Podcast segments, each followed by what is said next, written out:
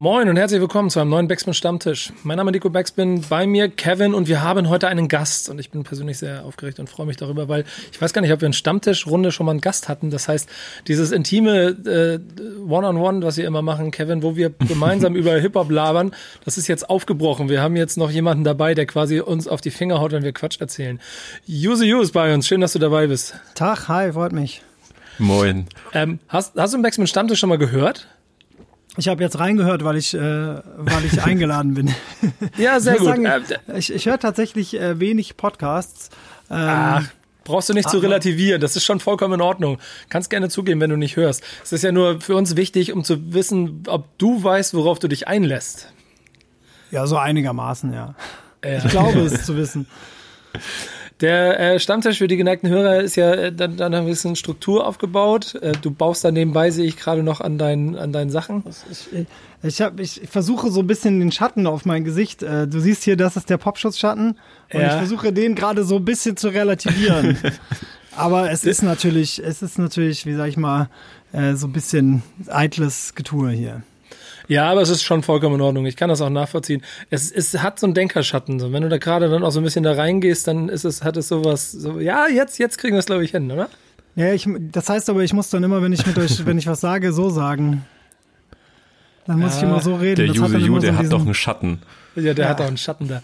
Das ist der, das ist Top 1 Kommentar am Ende, glaube ich. Genau, Ja. wir hatten übrigens schon mal einen Gast, Nico. Ist mir Ja. gerade, ich hab, bin gerade noch mal so das Archiv durchgegangen in meinem Kopf und äh, bin auf Lars Weißbrot gekommen. Stimmt, oh, das ist aber auch schon lange, lange her. Ja. Ähm, aber du bist, Oh, der, du hat- der hat bist vor kurzem für Toni auf Twitter beleidigt. Oh, Was oh, hat er gemacht? Hat er gesagt? Oh, er hat, er hat diesen äh, Song von uns zu Hause, hat Ja. er gehört und hat gesagt, Fatoni hat einen ironischen Song zum Thema Corona gemacht, damit hätte niemand rechnen können. Daraufhin hat der Toni getwittert, ähm, Lars Weißbrot gefällt das nicht. Wer hätte damit rechnen können? Ähm, ja, ich, also ich muss an der Stelle kurz vielleicht eine kleine Lanze für Lars brechen. Äh, der ist sehr eifrig auf Twitter, aber ich habe mich jetzt schon ein paar Mal, auch schon durch das war mal durch eine durch so eine Backspin-Talkrunde auf dem Reeperbahn Festival mal mit intensiver mit ihm ausgetauscht. Der kommt schon aus einer anderen Welt, aber äh, der ist nicht ganz so weit weg, wie manche andere das manchmal so wirken lassen. Also er ist kein Frederik Schwilden oder so. Ähm, aber ähm, Kein auch, Dennis auch, Sand. Kein Dennis Sand, aber auf Twitter würde ich ihm auch gerne ab und zu mal die Ohren langziehen. Das habe ich schon ein paar Mal gemacht. Ich, ich bin vorhin noch zufällig einen Tweet gesehen von ihm, wo er gesagt hat, wann werde ich endlich gesperrt? Ja, Irgendwie genau. sowas. Äh, Ja. Wird, Aber wird es höchste gibt, Zeit, es gibt ja so eine Grüße. neue Art von journalistischem Trolltum, äh, die nicht quasi so ein klassisches Trolltum ist, sondern äh, irgendwie haben, glaube ich, so ein paar Redaktionen, unter anderem die Welt und so, haben gepeilt, dass wenn man unpopuläre Meinungen zu Hip-Hop ins Internet haut, dass die wahnsinnig viel Traffic machen. Ja, das ist, das Also- ist ein Mechanismus, der schon viele, viele Jahre funktioniert, dass du dich maßlos über aufregst über die. Es, es gibt ein Musterbeispiel bei mir, das ist jetzt gar nicht so, weil die das so negativ machen, aber beim NDR gibt es halt diesen einen Beitrag über Jizzes wird von der Polizei angehalten und ein NDR-Redakteur ist zufällig mit dieser Polizei unterwegs. Und dieser Beitrag hat halt ungefähr 180 mal so viele Aufrufe wie der Rest auf der Website. Und Wie, dann die haben sie gesamte, danach. wie das gesamte Archiv des NDR der letzten zwölf Jahre. Einfach Genau nur das. Jesus wird von der Polizei angehalten, alleine ist so ein Highlight. Ja. Und das sorgt natürlich automatisch als Trigger-Moment dafür, okay, wir wollen Reichweite, dann lass uns doch mit den Rappern arbeiten. Ähm, wir haben deshalb dich dieses Mal eingeladen, weil wir gedacht haben, wir müssen, wir müssen unseren kleinen, aber bescheidenen Podcast noch ein bisschen mehr Licht und noch ein bisschen mehr Profil verschaffen. Deswegen bist du dabei. Trotzdem reden wir über die klassischen Themen, denn wir haben natürlich eine These dabei, wir haben ein paar News, die wir mitgebracht haben. Es gibt Songs und am Ende gibt es auch Hausaufgaben, aber da wirst du irgendwo noch eine Rolle dabei spielen. ja. Ähm, lass uns, lass uns mal ganz kurz Hausaufgaben nochmal abarbeiten, nee, das, das Feedback von der letzten äh, Woche mit einsammeln und vor allen Dingen könntest du aktiv eins dazu geben. Kevin, die letzte These, wie war die? Äh, die letzte These auch für dich, Juse, war, äh, Labels sind nicht mehr wichtig. Und dann haben wir das diskutiert, wofür und ob man Labels noch braucht. Das ist, da ist deine Sicht natürlich auch nochmal ganz interessant. Ähm, aber eigentlich größtenteils habe ich Zustimmung ausgemacht. Ähm, ein Kommentar hat zum Beispiel gesagt, dass Labels im Grunde nur noch wie eine Bank fungieren, um dir Kapital zur Verfügung zu stellen, was du selber in den meisten Fällen nicht hast, äh, um es jetzt mal stark zu verkürzen. Aber größtenteils habe ich da eigentlich Zustimmung erfahren. Das fand ich äh, Also es hat mich ein bisschen gewundert tatsächlich. Äh, ich gebe da noch einen daneben und dagegen und dann kannst du nämlich was sagen. Ähm, weil wir brauchen auf jeden Fall deine Meinung dazu, gerade eben auch in Bezug auf den aktuellen Release mit Millennium, den du gerade draußen hast, wo du vielleicht auch selber noch Erfahrungswerte mit einwirken lassen kannst. Ähm, ich muss gerade so, es hat Phil Chef hat aber ziemlich klar deutlich gemacht in seinem Post und das klang so ein bisschen mehr, als ob er selber in dem Frust steckt, den er da beschrieben hat, äh, dass du halt unheimlich viel, du brauchst Equipment, du brauchst Studio-Time, das heißt, du musst schon sehr viel in Vorleistung gehen und dass das Produzieren eines Albums an sich erstmal schon sehr viel Geld kostet und dann selbst mit sehr viel Vitamin B und Freundschaftspreisen und eben diesen paar tausend Alben um einen Qualitätsstandard zu erreichen, hast du immer noch keine Verbreitung dieser Musik hinbekommen, so dass du äh, also nach seiner Meinung nach ist ein naiver Gedanke wäre, du brauchst keine Labels, weil du es irgendwie selber hinkriegst, denn du brauchst schon Labels und die Strukturen dahinter, um überhaupt auf deine Musik äh, irgendwie hinzuweisen. Was sagst du? Es ist beides richtig. Also das stimmt schon. Also ich bin ja jemand, der es komplett ohne Labels macht, alles. Äh, schon seit Jahren, schon immer. Einfach auch, weil Labels kein Interesse an mir haben. ähm, ähm, es ist beides richtig. Also ich habe schon gemerkt in dieser Indie-Arbeit, also ich war auch mal irgendwann auf so einem Hurra, äh, wir brauchen keine Labels mehr Trip. Ne? Ähm, und dann habe ich aber jetzt bei den letzten beiden Alben gemerkt, ah okay, es gibt so eine Art gläserne Decke. Also ich sag mal, so ein Indie-Label kommt da auch nicht durch, aber so die Majors, die haben irgendwie Connections und die haben immer noch so ein Glow zu sich selber, dass die zum Teil wo durchstoßen, wo du als, als Independent Artist niemals hinkommst. So. Also nicht nie, nie. Das gibt schon Leute, die das geschafft haben. Trettmann ist so ein Fall.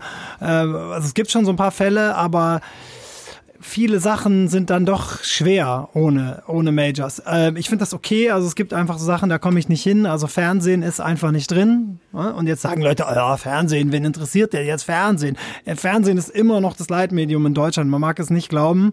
Es ist aber so. Also Fernsehen ist immer noch wahnsinnig wichtig. Wenn man guckt, wo Sing mein Song in den Charts ist, dann könnt ihr das sehen. ähm, Safe, äh, safe. Und das darf man nicht unterschätzen, wie äh, was es da doch noch irgendwie für, für Hebel gibt, die so gerade Major-Labels noch bewegen können, die so, sag ich mal, ich oder unser eins nicht bewegen kann.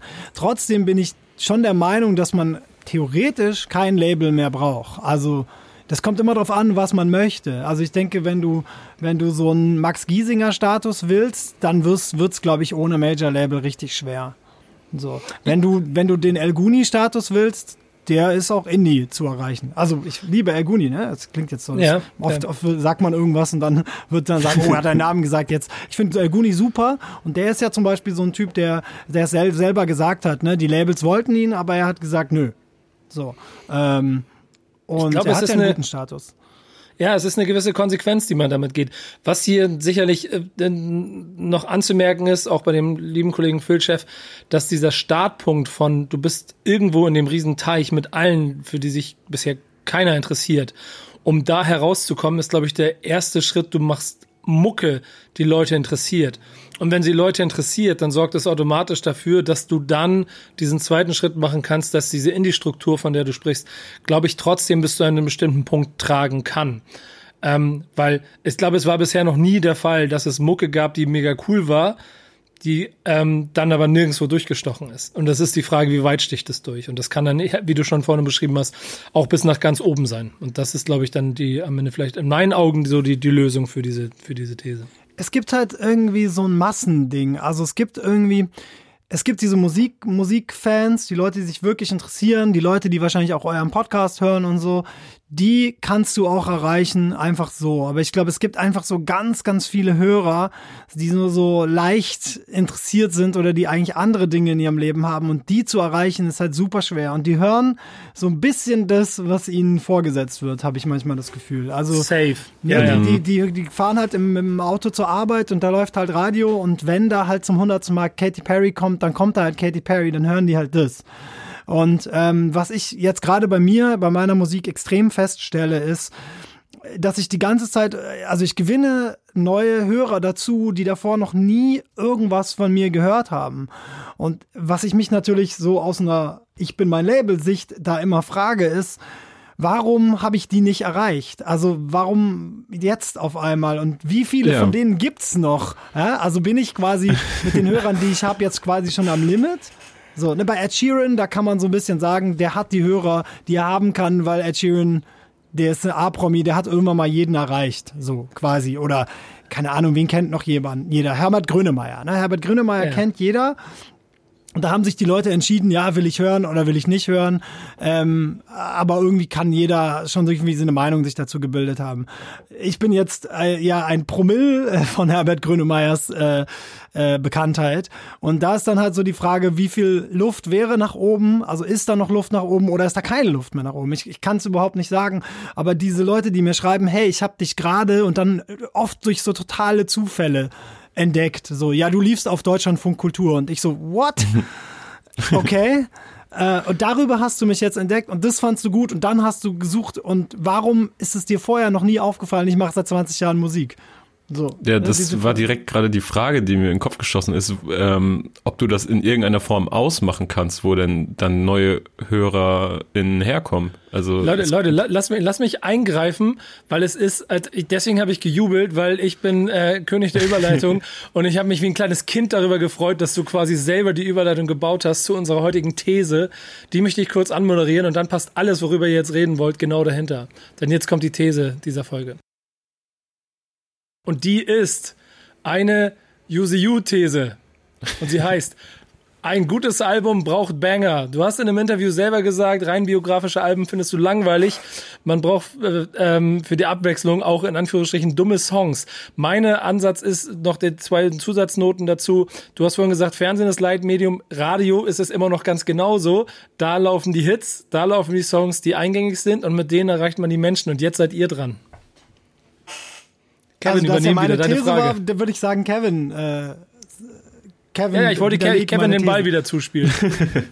Ähm, ich würde, ich glaube, du hast in diesem Interview auch gesagt, dass, dass du gar nicht, dass du Konzeptalbum generell schwierig findest, weil, weil sie häufig irgendwie mit einer heißen Nadel gestrickt sind oder äh, dieses Konzept, was sie denn haben, irgendwie so biegen und brechen, dass es denn dann am Ende auch hinkommt. Aber es gibt natürlich auch Beispielalben, die es sehr gut hinbekommen haben oder wo das Konzept so lose ist, dass es am Ende doch wieder funktioniert. Ähm, mir fallen Ja, aber dann auch nur reine Rap-Alben zum Beispiel ein, direkt jetzt, ne? wenn ich irgendwie an äh, Swimming von Mac Miller oder äh, I don't like shit, I don't go outside von Earth Sweatshirt denke, das sind so solche Sachen, die fallen mir ein. Die haben jetzt nicht Banger in diesem Sinne, sondern eigentlich eher alles so auf Inhalt fixiert. Aber das sind natürlich dann auch nicht die Alben, die kommerziell komplett durch die Decke gegangen sind und jetzt natürlich auch internationale Beispiele, nicht deutsche Rap-Alben. Also die, die These, die ich da aufgestellt habe, ist, also ich, ich nehme gerne so Anti-Positionen ein zu Sachen, die an mich herangetragen werden. Und eine Sache, die an mich herangetragen wurde, war eben dieses, oh, wir feiern jetzt diesen einen Song, zum Beispiel beim ähm, bei Shibuya Crossing wurde gesagt, ja, diese autobiografischen Sachen, die gefallen mir wahnsinnig gut. Warum hast du nicht das ganze Album einfach autobiografisch gestaltet? Und dann habe ich gesagt, ja, aber guck auf die Zahlen. und die Zahlen sagen, die erfolgreichsten Songs auf Shibuya Crossing sind Love Songs und 7-Eleven. So. Das heißt, dass äh, dieses autobiografische Geschwätz vielleicht, äh, das ist gut und ich mache das auch super gerne, aber Rap ist einfach mehr. Ich finde dieses selbst sich beschränken in dem Sinne nicht so gut und wenn ich halt an meine Lieblingsalben denke, an der Alben, die ich wirklich, wirklich als Klassiker bezeichne, die ich krass finde, dann waren die immer divers. Also die hatten immer Songs äh, drauf, die in, also sehr unterschiedliche Songs drauf. Also wir können mal modernen Klassiker nehmen, äh, äh, Haftbefehl, äh, Russisch Roulette, ja. Ist ein moderner Klassiker für mich, wahrscheinlich das beste Haftbefehl-Album, auch wenn Aslak Stereotyp auch sehr gut ist. Ähm, und da hat er ja auch ähm, sehr, sehr düstere, fast schon depressive Songs, neben so absoluten Bangern und so absolut aggressiven. Ich würde da auch nochmal unterscheiden. Rolle mit meinem Besten ist eher so ein Boosting-Song und ich finde Lass die Affen aus dem Zoo ist eher so ein Ich bringe dich um Song. ähm, und ich finde, das ist trotzdem ein super rundes Album, klar auch wegen den Produktionen, aber eben auch, weil es verschiedene Facetten dieser einen Persönlichkeit Haftbefehl abbildet. So. Und das, das finde ich, äh, braucht einfach alle Klassiker, die ich kenne, haben haben nicht nur diesen einen Song. Also, so blöd es klingt. Also es gibt ja so Alben, das ist halt zehnmal der gleiche Song oder vielleicht fünfmal der, der eine Song und fünfmal der andere Song. Und ich finde, ja, okay, gut, das hat für mich aber eher so Mixtape-Charakter. Ein Album, was wirklich von vorne bis hinten wie ein guter Film ist. Das hat Actionsequenzen, das hat diepe Momente, das hat lustige Momente, das hat alles. Indiana Jones hat ja auch alles. Und, und bist du genau deshalb, also ich meine, hast du am Ende genau deshalb auch das Album gemacht, das du jetzt gemacht hast? Waren das so Kerngedanken bei der Zusammenstellung von Millennium? Naja, man muss ja erstmal sehen, wie ich überhaupt Songs schreibe. Also ich schreibe ja nicht ein Album so als ein Album. Also ich denke mir ja nicht am Anfang, okay, diese zehn Songs werden's und fertig, sondern es ist ja als ein Prozess. Also man, ich glaube, manchmal wird so, auch wenn ich so Reviews lese, denke ich, euch ist schon klar, dass Musik ein emotionaler Prozess ist und nicht ein Prozess, die wie so ein Ingenieur, der irgendwie so ein Auto entwirft oder so. Wobei ja. das vielleicht auch ein emotionaler kommt, kommt glaube ich, drauf an, wen man fragt. Aber ihr, ihr, ihr, wisst ja, was ich meine. Also es ist nicht so, ich konstruiere jetzt nicht so ein Haus, was ich halt schon hundertmal konstruiert habe, sondern ich versuche ja immer was Neues zu machen, immer irgendwie nah dran zu sein an dem, was ich eigentlich wirklich raushauen möchte. Ja, und ich bin, also natürlich gibt es so Emotionen, die bei mir überwiegen. Das eine ist zum Beispiel äh, Aggression auf jeden Fall. Das sind dann so Sachen wie ich hasse Autos oder Kranichkick. Äh, und das andere sind eben so eher so melancholische, eine schöne Art von Nostalgie, äh, die ich persönlich sehr gern mag in Musik. Also diese Songs, die einem irgendwie so Tränen in die Augen treiben, aber nicht. Also heißt, es gibt so, so Songs äh, von so weinerlichen Rocksängern oder so, die sind halt einfach wunderschön, aber gleichzeitig wahnsinnig traurig. Und diese Musik finde ich zum Beispiel auch wahnsinnig gut. Privat höre ich das sehr viel. Und ich versuche dann diese Emotionen auch in die Songs zu tun. Und wenn ich nur autobiografisch arbeite, dann ist es ja nur alles, ich schwelge in Vergangenheit, Punkt. So. Aber es gibt einfach sehr viele Momente, ähm, äh, also ich wirke vielleicht nicht so, aber ich bin ab, so quasi so ein bisschen Aggressionsprobleme und schlage öfter mal, öfter mal gegen diese Studiotechnik hier, wenn Sachen nicht klappt, klappen. Und äh, das muss auch raus. Und ich mache ja, also, ne, also ich vertraue so ein bisschen darauf, dass, dass die Sachen, die bei mir echt sind, sowas wie ich hasse Autos, wenn ich mal wieder das Interieur von einer Mietwagen zerschlage, weil ich, weil ich so wütend bin über den scheiß Stau, in dem ich stehe. dann, dann, okay, dann soweit geht das mit der Aggression. Ja, frag mal Panik Panzer. Der ist vor kurzem zehneinhalb Stunden mit mir von, äh, von Berlin nach Bonn gefahren. Ja? Und wenn man zehneinhalb oh Stunden von Berlin nach Bonn fährt, da kannst du dir ungefähr vorstellen, was da verkehrstechnisch so Phase ist.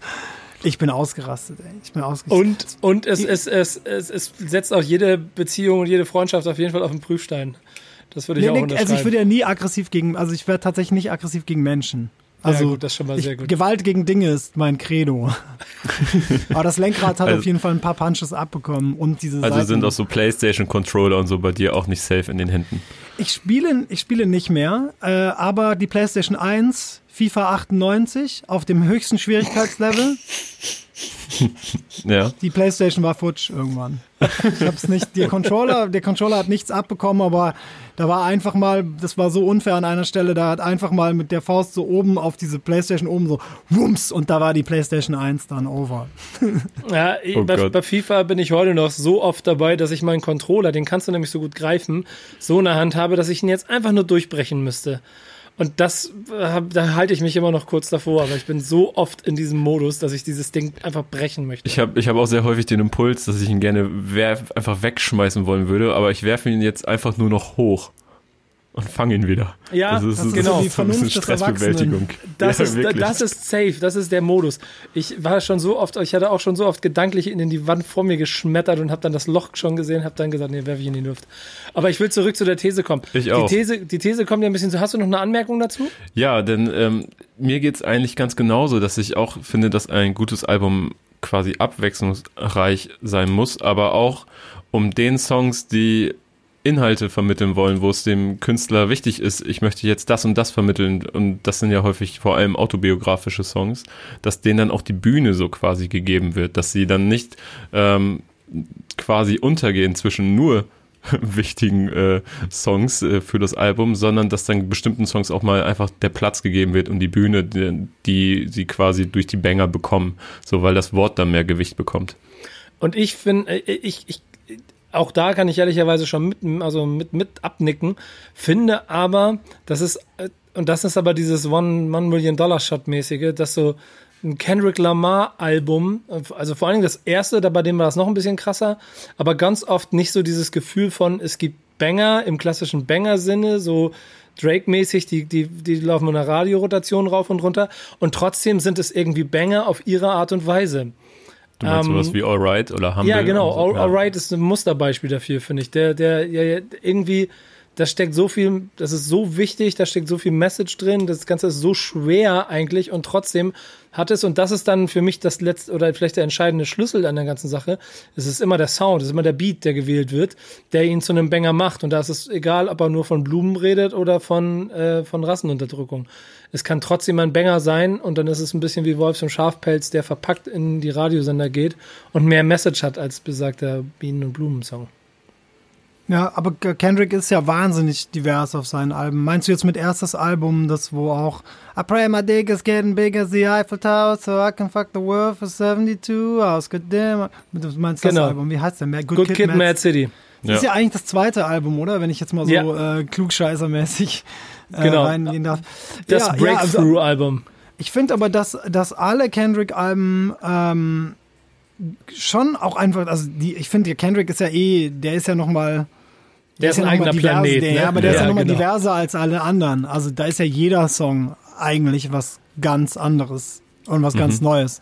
Also ey, allein schon die, die Rate an Songs, die er auf seinen Alben hat, wo man sagt, ah, okay, noch nie gehört. Also ich, ich höre, dass da irgendwie so, dass er sich auf Soul und Gospel bezieht oder so und man merkt so, okay, er hat das jetzt auch nicht aus den Wolken gezogen irgendwie, sondern er, er ist, man merkt sie seine Sozialisation, seine musikalische, aber das dann wiederum so in einen Rap-Song zu verpacken und dann kommt er halt trotzdem mit so wahnsinnig modernen Flows da drauf, das ist ja sowieso nochmal ein anderes Level, sag ich mal. Ja, ehrlicherweise ist Kendrick Lamar immer ein unfaires Beispiel dabei. Es ist jetzt an, an euch da draußen, an dieser These euch abzuarbeiten. Ein gutes Album braucht Banger. These kommt von Use You. Ihr könnt jetzt eure Meinung dazu sagen. Schreibt sie äh, ins Community-Tab, schreibt sie unter das Video in die Kommentare, schreibt uns was Social Media und dann äh, sehen wir mal, was wir nächste Woche daraus mitbringen. Ähm, da, damit wir ein bisschen äh, hier weiterkommen auf unserer Reise, haben wir natürlich auch wieder ein paar Nachrichten mitgebracht und mal gucken, was du zu diesen zu sagen hast. Jetzt kommen wir zu den News. Und die erste News, die suche ich aus, denn ich möchte mal, ich möchte dich direkt damit konfrontieren und äh, möchte mal gleich hören, was du sagst. Mietwagen Tape 2 kommt. Was sagt You? Also ich fand Mietwagen Tape 1 super. Oh, se ich, liebe, ich, ich- ich liebe es. Ich liebe es Per, dafür. per, se, per se fand ich es, äh, äh, finde ich es gut. Ich weiß nur nicht immer Fortsetzungen. Da spielt man ja so ein bisschen damit, dass man eigentlich das Feeling von damals wieder erzeugen können möchte. Und ich glaube, dass das nicht geht. Was aber nicht Safe. heißt, dass, äh, dass das jetzt ein schlechtes Album wird. Das hängt ja eigentlich von den Künstlern ab. Chilo und Abdi haben eigentlich, finde ich, bisher noch gar kein Album rausgebracht, was ich enttäuschend fand. Ich weiß, Akupunktur ist jetzt das gewesen, was ich jetzt nicht, also es war jetzt nicht so mein Lieblingsalbum. Ich fand aber schon Diaspora war das letzte. ne? Das war ja zum Beispiel auch ein, ein cooles Ding, ein cooles Konzept. Und ich finde, sie haben über die krassen Hits immer gehabt. Wo war hier dieses Schlaghammer drauf? Das war ein überkrasser Song. Das war, glaube ich, auf äh, war auf Akupunktur, oder? Nee, auf Akupunktur, aber ich fand, Akupunktur? oder war das auf dem davor? Nee, da muss es Akupunktur gewesen sein. Ne? Ich finde, also ich finde overall Akupunktur nicht das Ah, es war auf Ähm, Bon Chance, hören wir gerade. Genau, also okay, das, ich wusste nämlich nur, wenn ich jetzt so mein, mein, mein Feelings durchsuche nach den Alben, würde ich nämlich sagen, Bon Chance fand ich ein super Album. Viele lieben ja Hinterhofjargon, verstehe ich auch, aber ich finde fast Bon Chance das Beste, was sie bisher gemacht haben. Wie ist das bei dir, Kevin? Mm, Es, ich, ich denke bei Chill und Abdi tatsächlich weniger in Alben als irgendwie in Tracks, die mich immer wieder ähm, kriegen. Und ähm, das ist da ist dann zum Beispiel so Hectics ganz weit vorne. So und Das äh, war, glaube ich, auf Akupunktur, Hectics. ja Komm genau, da habe ich auch gerade dran M6. gedacht. Das war auf Ja. Hinterkopfjargon, oder? Oh. Auch Akupunktur? Oh Gott, wir bringen schon wieder durcheinander. Ja, wir Alter, kriegen das, aber wieder, das wir stimmt wieder schon. ganz viele böse Kommentare, dass wir Ja, uns gar nicht schöne auskennen. Grüße, schöne Grüße. Ähm, aber das, es geht nicht Ja, darum, ich mag die beiden als Typen Stelle einfach so können. gerne. Und Genau. dann, ähm, ich kann mir eigentlich, weiß nicht, Celo und Abdi, die denke ich wirklich nicht in Alben, die denke ich einfach nur als dieses Duo. Und egal, ob sie mir auf einem Beat begegnen oder auf, ne, im Interview oder sonst wo. Ich, ich fühle mich immer sehr von denen unterhalten und vor allen Dingen sind die beiden sich auch ihrer Stellung immer wieder sehr bewusst, finde ich, und ähm, bringen mit Diaspora zum Beispiel immer wieder sehr interessante Blickwinkel und ähm, ich glaube, die werden da auch immer mal wieder unterschätzt, was das angeht, was auch so polit äh, politische Message und Tracks äh, bei ihnen angeht und auch Konzepte, wenn wir schon eh über Konzepte gesprochen haben. Äh, das finde ich immer wieder geil. Mietwagen Tape 2 stimme ich auch zu, so Fortsetzungen, gerade dann, wenn, wenn sie weit in die Vergangenheit reichen und ähm, sie sich quasi mit ihrem früheren Ich messen, ist immer wieder schwierig, gerade wenn man dann nicht mehr so so hungrig oder so klingt. Aber ich habe das Gefühl, dass sie wirklich Bock haben. Sie haben das ja auch jetzt ein paar Mal verschoben, glaube ich. Ähm, mhm. Ähm, und äh, letzten Dezember gab es so ein so ein Track, der auf einem äh, Clipspeed war. Und Testlines 2 heißt der Track. Und ähm, das war schon geil. Der, der hat mich damals abgeholt. Ich meine, ähm, man muss da vielleicht auch noch dazu packen, wie sich die ähm, Karriere von beiden entwickelt hat über die Jahre. Und äh, angefangen bei einem schon auch mega Hype rund um alles, was da in Frankfurt passiert ist. Im, im Windschatten von Haftbefehl äh, ebenso quasi Hinterhofjargon und damit die Sprache verändert. Ähm, mit zwei unheimlich äh, herzlichen Charakteren und da bin ich krass, natürlich krass ein, äh, voreingenommen bei den beiden, weil wir uns 100 Jahre kennen, schon so viele Sachen zusammen äh, gemacht haben, ähm, das immer unheimlich herzlich ist, dass ich da sehr befangen bin, aber damit dann auch volles äh, also volle, volle Liebe für alles habe, was sie da bauen, weil ich immer merke, dass die Jungs das Herz an den richtigen Fleck haben. Das haben sie zum Beispiel mir vor kurzem mal wieder bewiesen, als ich im Rahmen von der Hanau äh, Tragik ähm, mit Arte Tracks in Frankfurt war und mit denen Dingen dazu gedreht habe und auch dort sie klar sich positioniert haben. Viel mehr, als ich mir das äh, manchmal auch von anderen Künstlern nur erhoffen würde.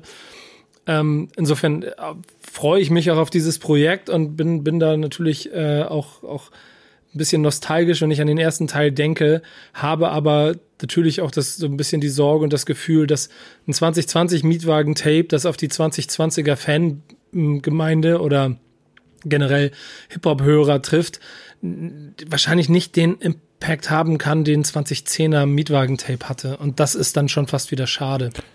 Glaubt ihr, dass sie so quasi das gleiche an Problem in Anführungszeichen wie Haftbefehl haben könnten, denn äh, Haftbefehl, da weiß man ja auch nicht so richtig, richtig, wer ist da jetzt eigentlich die Zielgruppe. Also ich glaube, es hat ja jetzt auch, DWA hat jetzt auch nicht wieder so verkauft und gestreamt, wie, wie es seinem Status gerecht werden würde oder wie über ihn und das Album gesprochen wird. Ähm, glaubt ihr, Chelo und Abdi haben auch so ein bisschen das Problem, dass sie viele Fans der ersten Stunde haben, die zwar mit ihnen gewachsen sind und denen auch treu bleiben, aber dann irgendwann auf diesem Weg nicht mehr so wirklich neue Leute hinzugewinnen können. Was würdest du sagen, Juse? Ich finde, dass, ähm, dass wie über Rap geredet wird, wenn es um so Sachen geht wie Impact, und damit meint man ja im Endeffekt kommerziellen Erfolg, ähm, dass man darüber vielleicht ganz anders denken müsste, als es getan wird. Also seitdem Spotify diese Funktion hat für Künstler, dass sie sehen können, was andere Künstler streamen. Also könnt ihr das auch? Könnt ihr da reingucken?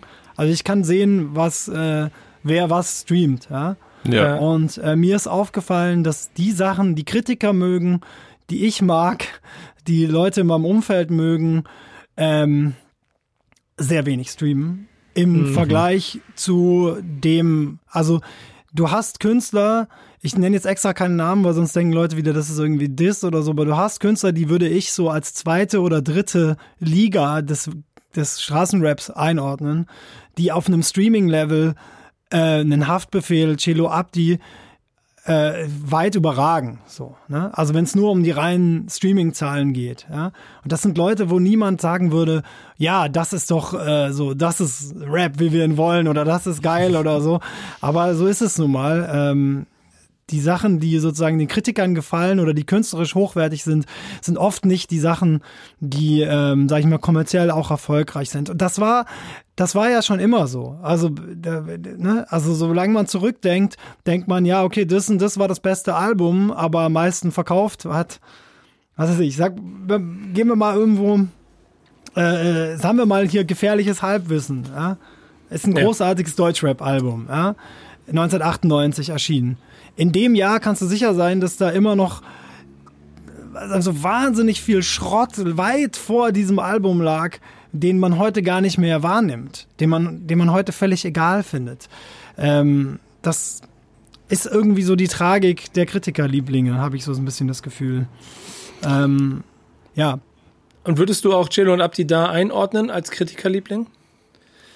Ich glaube, Celo und Abdi sind vor allem sehr breit aufgestellt. Das heißt, die gefallen sehr, sehr vielen Leuten. Also was sie machen ist, ich finde, die bauen extrem Brücken. Also du hast irgendwie so den Germanistikstudent aus Gießen, der die genauso feiert wie irgendwelche äh, Streetleute aus Frankfurt Bahnhofviertel. Und die mhm. alle können irgendwie sich mit denen identifizieren oder finden die sympathisch. Ähm, und das finde ich einfach ein wahnsinnig krasses Moment, dass sie das können. Haftbefehl hat das ja auch auf eine gewisse Weise. Ähm, aber ich denke, wenn man das so kommerziell sieht, ich, ich hatte ein interessantes Gespräch vor kurzem mit, äh, mit jemand, der äh, für meine Verhältnisse und für Nikos Verhältnisse, für Kevins vielleicht weniger jung war. Der war so Anfang 20. und äh, oh. der, hat, der hat dann über einen Song gemeint, ja, das war das erste Mal, seit, dass er mit einem Freund geredet hat und der Freund meinte, ja, dieser Song war das erste Mal seit zwei Jahren, dass ich überhaupt auf den Text von einem Song gehört habe weil er mal, und der sagte einen Satz, der mich so, wo es für mich so Heureka-mäßig war. Der meinte so, ja, diese textlastige Musik, die kann man halt nicht so gut zum Zocken hören. und dann, und dann wurde mir so klar, ja. klar, diese simple Musik, ne, also was früher Eurodance war und was heute vielleicht irgendwelche la la la le le le Sachen sind, das ist halt so Hintergrundmusik. Deshalb, also das, das streamt halt unglaublich viel, weil das halt so durch, das kann so durchlaufen. Und ich habe jetzt zum Beispiel bei Das Weiße Album von Haftbefehl gedacht, äh, wenn wir das so ein bisschen vergleichen mit äh, Celo und Abdi, habe ich auch gedacht, das ist ein wahnsinnig gutes Album, aber es ist auch wahnsinnig hart. Und mhm. es ist wahnsinnig fordernd für den Hörer. Ne? Ich stehe mit Rücken an der Wand. So, ne, der, der schreit dich an, ähm, da gibt's depressive Nummern, da gibt's alles drauf. Das ist Musik, die man wirklich hören muss. Das ist nichts, was du in einem Fahrstuhl spielen kannst. So, ne? Ja. Und ab dem Zeitpunkt, glaube ich, wird's wird's äh, streamen die Sachen einfach weniger. Das heißt, du hast zwar Musikfans, die das wahnsinnig lieben, aber gleichzeitig eignet es sich nicht als Hintergrundgedudel. So. Und das ist wahrscheinlich ja, das hat das hat mir die Augen geöffnet, dass er gemeint hat zum Zocken, weil ich persönlich zockt nicht so wirklich und hab gar nicht dieses Ding, welche Musik mache ich mir jetzt zum Zocken an, aber ist völlig klar. Ja, stimmt schon, stimmt schon. Mhm. Du, du hast ja vorhin auch schon von Kritikerlieblingen und davon gesprochen, wer nicht gestreamt wird und, und, und so. Ähm, ich glaube, man muss sich auch immer bewusst machen, dass in den letzten drei, vier, fünf Jahren wahrscheinlich äh, drei Jahre sind es wahrscheinlich, äh, halt auch eine riesige ähm, Gruppe an Hörern dazugekommen ist, die dann vielleicht auch diesen Punkt von, was ist Hip-Hop und wie haben wir es vielleicht noch vor fünf Jahren definiert, überhaupt nicht mitgekriegt haben, sie überhaupt nicht interessiert und auch überhaupt nicht sich damit auseinandersetzen wollen. Und das ist jetzt gar nicht, gar nicht irgendwie frustriert gemeint, sondern einfach nur quasi wie ein innerer Kern innerhalb einer größeren Blase, die sich mit Hip-Hop-Musik beschäftigt. Ähm, und dadurch dann dieses Durchstoßen auch so selten funktioniert. Und die Fassungslosigkeit darüber, wenn man ein Haftbefehl-Album hört, dass ähm, auch 2020, was da gekommen ist, offensichtlich sehr, sehr gut ist. Ich habe mich bei Haftbefehl schon immer gefragt, warum auch es früher nie so durchgestoßen ist. Aber von diesen Streaming-Zahlen offensichtlich nicht gut funktioniert. Im Vergleich zu den vielen anderen, die du beschrieben hast, ist ja genau die Lösung dafür. Und trotzdem, äh, weiß ich nicht, geht die Reise weiter und diese Künstler haben ein Standing in ihrer Blase, das wahrscheinlich unver unverrückbar ist. Und trotzdem gibt es auf der anderen Seite Künstler, die halt wesentlich erfolgreicher werden äh, aber am Ende Musik machen, die halt nicht noch in fünf Jahren gehört wird. Und ich glaube, das ja, ist. Mich, mich stört trotzdem eine Sache daran. Also ich habe das auch ja. jetzt auf Twitter öfter gelesen, dass Leute sagen, das weiße Album sei nicht erfolgreich. Ja, und ich finde ähm, diese, diese These, also ich habe so das Gefühl, alles wird jetzt gerade daran gemessen, äh, nach Verkaufszahlen. Ne? Also wir müssen nicht zurück in die 90er, wo man gesagt hat, äh, der, der viel verkauft, ist böse. Ja? Da müssen wir, da müssen wir nicht hin. Aber vielleicht müssen wir ein bisschen davon weg, alles über diese Zahlen zu definieren. Weil wenn ich mir die Zahlen angucke, wie gesagt, äh, im Spotify für Artists, klar, ich kann jetzt nur sehen, was die so am Tag streamen. Ne? Ähm, aber es ist wirklich frappant, wie schlecht gute Alben streamen. Ja, ich, also, ich würde Ich würde an der Stelle ja auch noch den Einwand machen, dass der Impact, vorhin hast du gesagt, Impact hat was mit Verkauf zu tun. Das würde ich halt nicht sagen. Ich glaube, Impact hat was mit, schon mit Beeinflussung von, auch von äh, Künstlern und, und damit dann vielleicht auch von dem ganzen Soundbild zu tun. Und das machen diese Künstler, von denen wir jetzt hier in, äh, besprochen haben.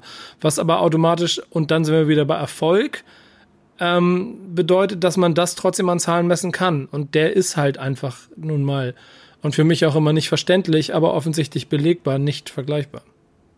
Nee, es sind ja die, es sind ja die Streaming-Zahlen, die diese ganz krassen äh, Dinger aufmachen. Also da, genau. wo man dann wirklich sagt, okay, warum, äh, wie kann es sein, dass jetzt irgend so ein relativ unbekannter Rapper äh, äh, dreimal so viel streamt wie Sammy Deluxe? Ne? Das, ja, genau. Das, solche Fälle, da, wo man reinguckt und sagt, hä, das ist so ein super etablierter Künstler und, und da gibt es sicherlich viele Gründe. Also ich denke, eins ist äh, die Frage, äh, ähm, sozusagen, was die Leute nicht sehen, ist, Erfolg ist ja mehr als diese Streaming-Zahlen. Also ein Sammy Deluxe oder ein Max Herre oder ein Casper verkaufen immer noch mehr Tickets, mehr Platten, mehr Boxen, mehr T-Shirts als als dieser, wenn man, wenn man natürlich reduziert auf die Streaming-Zahlen, denkt man, oh ja, der hat doch mehr Klicks. Ja, aber mhm. natürlich ist, wenn man jetzt wirklich sagt, okay, wollen wir wirklich über Erfolg reden, dann reden wir über Geld. Und dann sind wir noch mal bei, bei ein paar anderen Sachen. Ja? Ja. Also Deichkind, die verkaufen Arenen aus, so, ne? Und mhm. äh, sind jetzt im Streaming wahrscheinlich werden die geschlagen von irgendwelchen 15-Jährigen, die irgendwo herkommen und äh, Musik machen. Aber das ist trotzdem nicht zu vergleichen. Äh, und ich äh, glaube, ja. Genre Straßenrap ist aber das, wo wir uns gerade bewegen. Und da braucht es dann, und das ist der nächste Faktor, der einmal sehr wichtig ist, habe ich das Gefühl, Output. Und das ist die nächste News, denn äh, Haftbefehl hat fünf Jahre für oder vier Jahre für ein Album gebraucht und Kevin, er hat, äh, es, es gibt es ein neues Haftbefehl-Album noch dieses Jahr? Also es gibt zumindest keine offiziellen News, aber er hat ja vor kurzem diesen diesen, diesen Gig gespielt äh, für, für Leute in Hotelzimmern äh, und für Red Bull in diesem Livestream, wo das, ich weiß nicht, ob ihr das gesehen habt, aber ich fand die Location ziemlich crazy. Er stand auf so einer Bühne in einem Hinterhof und ähm, hat quasi gegen drei Hauswände gerappt und, in, und diese Hauswände waren mit Fenstern besetzt, wo dann, ich glaube, 40 Leute irgendwie dabei sein konnten und jeder hatte so eine Fensterbank und konnte da runter gucken. Und äh, Zino war da, hat, äh, hat einen kleinen Bericht bei uns veröffentlicht darüber auch mit Haftbefehl selbst gesprochen und am Ende sagt Haftbefehl einfach mal so kurz nebenbei, ja, ich habe eine Platte fertig, kommt dieses Jahr. und ähm, hat da gar nicht mehr so viel zu gesagt. Also er selbst sagt, es kommt eine Platte. Und Dumas Rock hat in diesem Countdown, er war da bei Visavi zu Gast äh, von diesem Gig, das wurde dann so anmoderiert, eine Viertelstunde lang, hat er gesagt, dass Haftbefehl 36 Songs für das weiße Album fertig hatte. Und da könnte man jetzt natürlich munkeln und überlegen, wie hat er Russisch Roulette damals rausgebracht? Er hat die Platte raus released und dann kam äh, wenig später das unzensiert Tape, äh, ein paar Monate darauf, äh, was dann bewusst ein Mixtape war mit vielen Features und ich könnte mir vorstellen, dass er dann die übrigen ich weiß jetzt gar nicht, wie viele Songs auf DWA waren, aber 20, 23 Songs ähm, vielleicht nochmal ausgearbeitet hat oder er hat sie mit Features versehen und ähm, dann kommt vielleicht ein Mixtape oder ähnliches. Das könnte ich, ich mir halt, gut vorstellen. Ich habe halt dann russisch Roulette gefeiert, also dass du, also ich mochte es sehr, dass es diese Solo-Songs gab, aber bei manchen Songs habe ich es auch sehr gefeiert, dass es die, den, den Feature-Part dazu gegeben hat. Äh, ein DWA-Remix-Album könnte es ja vielleicht auch werden. Was ist denn, was, was, was ist denn dein Gefühl, so, Josef? Ich meine, du bist ja dann ja selber als Künstler auch immer in der Lage zu sagen, ich habe noch 25 Songs auf, dem, auf der Festplatte liegen, ich hau dies Jahr noch ein Release raus.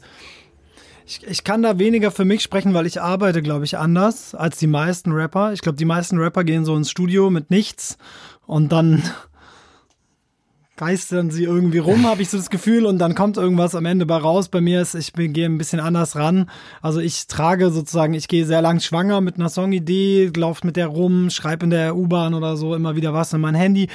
Äh, und die meisten Songs, die ich mache, landen im Endeffekt auch auf dem Album.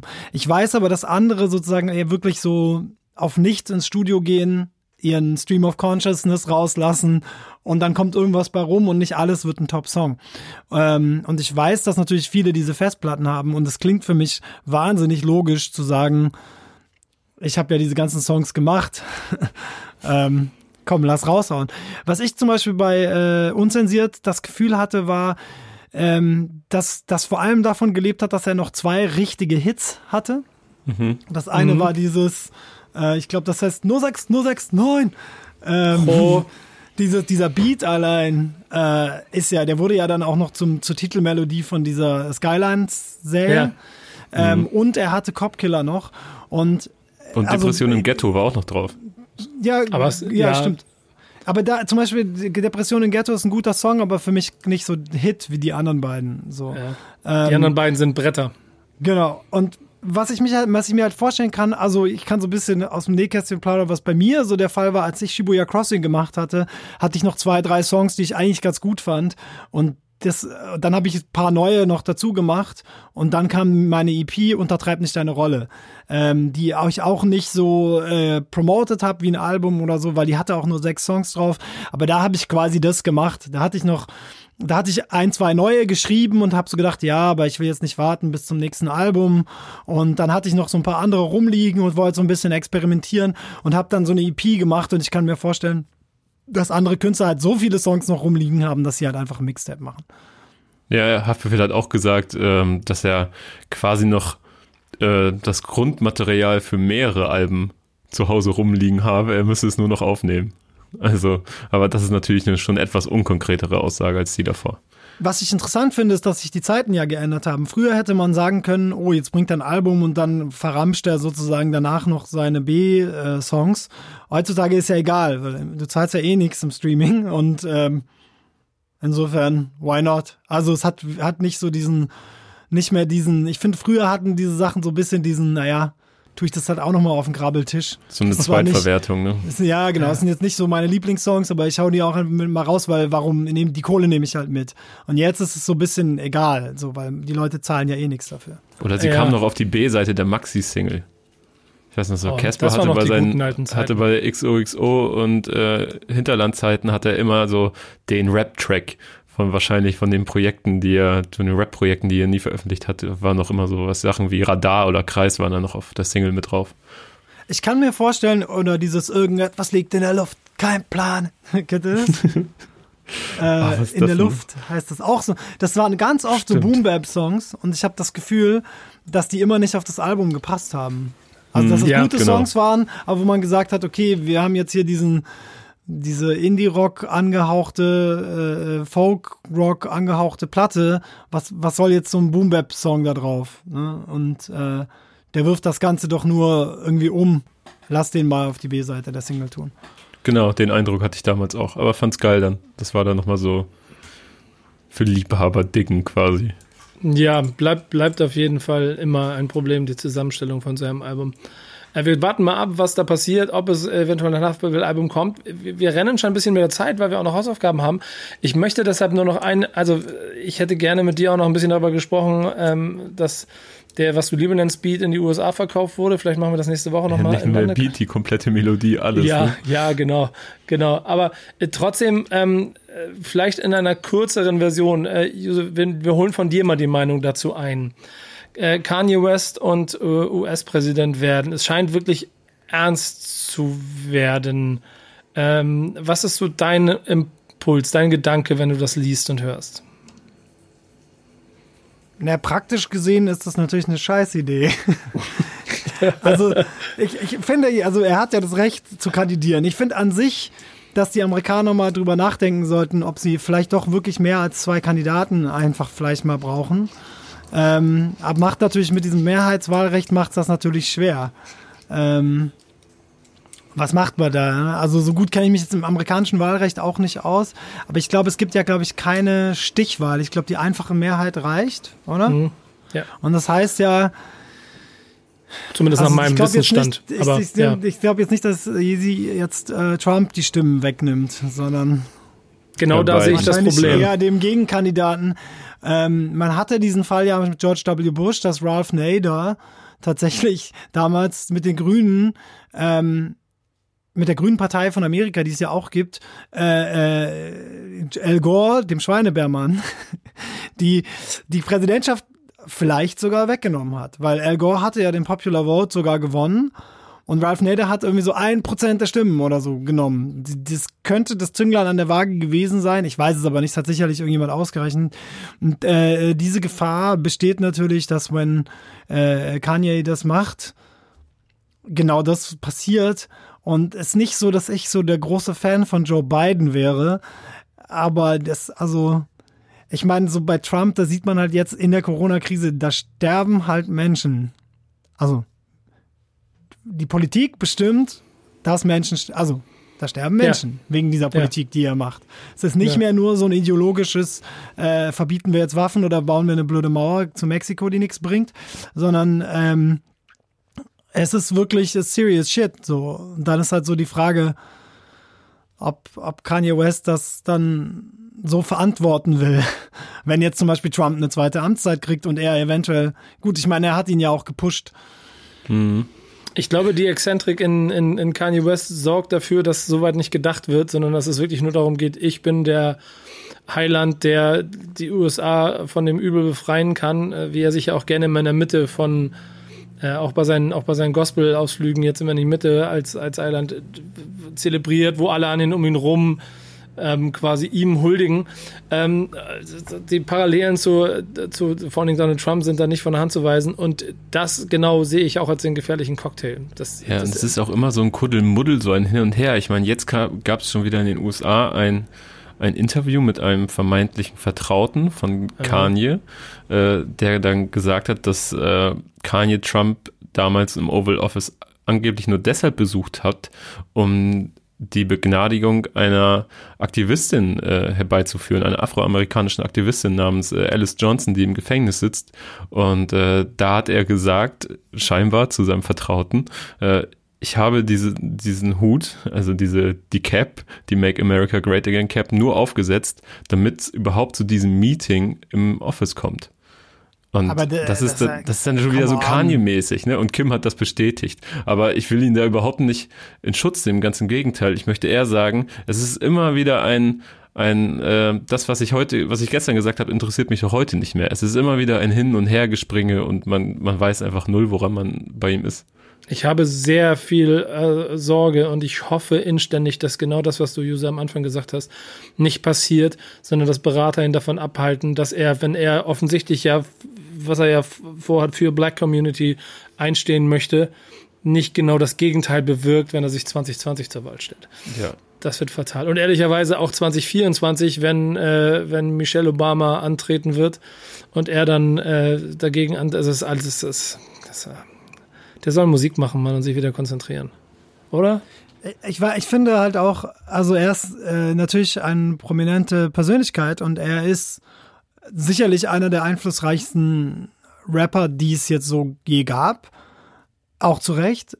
Aber vielleicht muss man trotzdem aufhören, ihn die ganze Zeit so, so zu behandeln wie einen Menschen, der nicht irgendwie eine weirde Störung hat.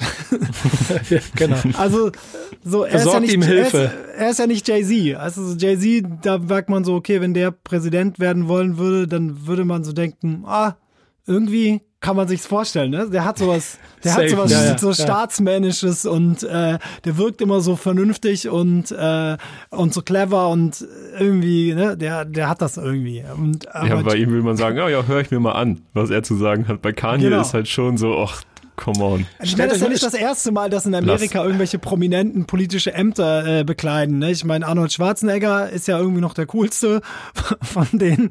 Ich meine, äh, hier wie äh, Ronald Reagan ist ja so ein Western.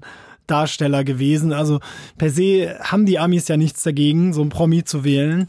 Aber mhm. vielleicht halt, vielleicht ist Kanye nicht der richtige Promi. Ich schließe, ich schließe diese Nachricht äh, mal mit dem Bild, das ich euch vor Augen führe. Stellt euch vor, G7-Gipfel und Kanye West zwischen, keine Ahnung, dann noch Macron und äh, Angela Merkel, weil sie in die siebte Amtszeit geht oder so. Ähm, schwer vorstellbar. Oder eine Kanye West-Rede vorm Brandenburger Tor zur deutschen Einheitsfeier. Naja, aber also, wenn man ihm eine Sache nicht vorwerfen kann, dass er nicht geile Reden halten kann. Ja, gut. also, das, also überhaupt allein schon, wie der die Reden performt, ist einfach ist ja ganz großes Tennis, ja. Da, da kacken ja. ja alle Präsidenten vor ihm ab dagegen. Wir haben von unserem Produktionsteam die Aufgabe bekommen, Kevin und ich, dass wir versuchen sollen, äh, mit dem Podcast hier innerhalb von einer Stunde zu bleiben. Deswegen drücke ich ein bisschen auf die Tube. Es wird nichts, vor allen Dingen, weil ich, äh, ich habe da noch was mitgebracht, was den Rahmen sprengen wird. Aber Kevin und ich haben jedes Mal einen Release, den wir mitbringen, einen Song. Ähm, ähm, wollen wir mal anfangen damit? Gerne. Was, was hast du? Ähm, ich habe den Song Drogenfilm äh, von Haiti, von ihrem aktuellen und neuen Album äh, Sui Sui mitgebracht, der äh, zwar rein musikalisch nicht stellvertretend für das Album steht, aber ich habe ihn einfach mal stellvertretend für das Album quasi mitgebracht. Denn äh, ich finde, das ist ihr bestes Release bislang, obwohl ich kann, es ist noch ein kleines Fragezeichen dahinter, weil ich es noch nicht so ausgiebig gehört habe. Ich fand Perroquet nämlich auch sehr gut davor. Und ähm, bei ihr habe ich so ein bisschen den Eindruck, dass jetzt gerade, sie gibt viele Interviews für ihre Verhältnisse vor allen Dingen, ähm, dass, dass es Ticken professioneller auf eine Art und Weise wird oder sie zumindest erkannt hat, okay, ich kann nicht komplett auf alles mögliche scheißen und einfach nur Musik machen, weil sonst hört es im Endeffekt niemand und es bekommt keiner mit. Äh, bisschen das Problem, was wir am Anfang besprochen haben. Ähm, und bin da gespannt, nicht, was sich da so tut. Liegt es nicht daran, dass sie jetzt bei einem neuen Label ist? Sie hat das auf jeden Fall über Warner rausgebracht, aber es ist ja jetzt nicht so, als hätten davor keine Leute versucht, mit ihr Dinge zu tun. Ja, aber wenn man jetzt ihr ihr großes Major-Album anguckt, äh, mhm. wie hieß es denn? Na, ich stehe auf dem Schlauch. Montenegro Zero. Mo genau. genau. Montenegro Zero. Ähm, ich finde, das, was jetzt gerade passiert mit Sui Sui, hat so ein bisschen, da habe ich so das Gefühl, ah, wir sind wieder an dem Punkt, wo ein Major-Label sie ernst nimmt und mhm. wirklich versucht, sie zu pushen. Was ich finde, ja, was bei Montenegro Zero der Fall war. Und danach hat das anscheinend nicht die Erwartungen erfüllt, die sie haben wollten. Und danach ich habe das Gefühl, das ist ja eine übliche Major-Strategie. Ne? Man, man nimmt sich so eine Künstlerin oder, oder einen Künstler und sagt so, okay, das ist jetzt so das nächste Ding, bei dem denken wir, dass der explodiert und dann passiert's nicht und ab dem Zeitpunkt bleibt der vielleicht im Label, aber läuft nur noch so unter ferner Liefen. So. Mhm. Also da wird nicht mehr groß investiert, da wird nur noch versucht, das Geld, was man reingesteckt hat, irgendwie wieder rauszuholen. Und äh, da, da sagen die nicht, oh, wir holen das jetzt wieder raus, indem wir noch mehr Geld ausschütten, sondern wir, äh, wir warten jetzt ab und Time will regel das. So. Mhm. da ich das Gefühl habe, dass sie jetzt bei einem anderen Label ist, wieder, ist vielleicht jemand wieder, der sagt, hey, was ist denn eigentlich mit Haiti? Äh, lass die doch mal pushen, die ist doch nicht, also, ne, vielleicht ist ihre Zeit ja erst jetzt.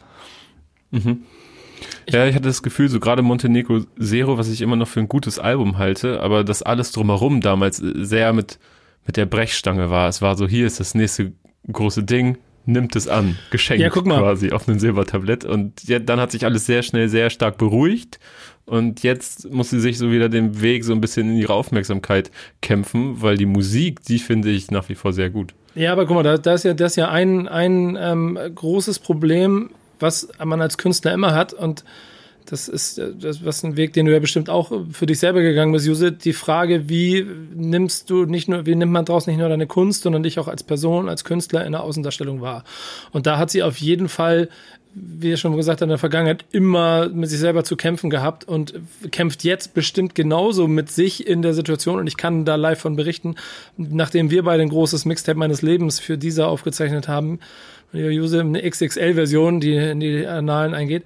Ähm, sehr gute Folge, hört sie euch bitte an. Habe ich mit Haiti auch das gemacht. Und als ich die Zusage gekriegt hatte, wusste ich, ich, ich habe nicht damit gerechnet, dass es stattfindet, bis zu dem Moment, wo es stattgefunden hat. Und dann war es ein sehr interessanter Spiegel auf sie als Künstlerin. Und um die Überleitung zu meiner Hausaufgabe damit zu nehmen, ist nämlich, dass Dein ich. Dein Release, noch nicht die Hausaufgabe. Ja, schön, schön, schön. An mein Release mitzunehmen ähm, habe ich auch einen Künstler diesmal, der ja ebenso äh, eine starke Diskrepanz hat zwischen dem, was er inhaltlich liefert und dem, wie seine Außendarstellung ist. Und ich habe ganz bewusst mir Lars Unlimited mit dem Most Def Song genommen. Denn Lars ist wieder da. Lars wird offensichtlich im, im, in einem Umfeld, in dem er jetzt unterwegs ist, den nächsten Schritt machen, dass er es äh, endlich zu dem äh, Hack kommt, dass er sich selber verdient sieht.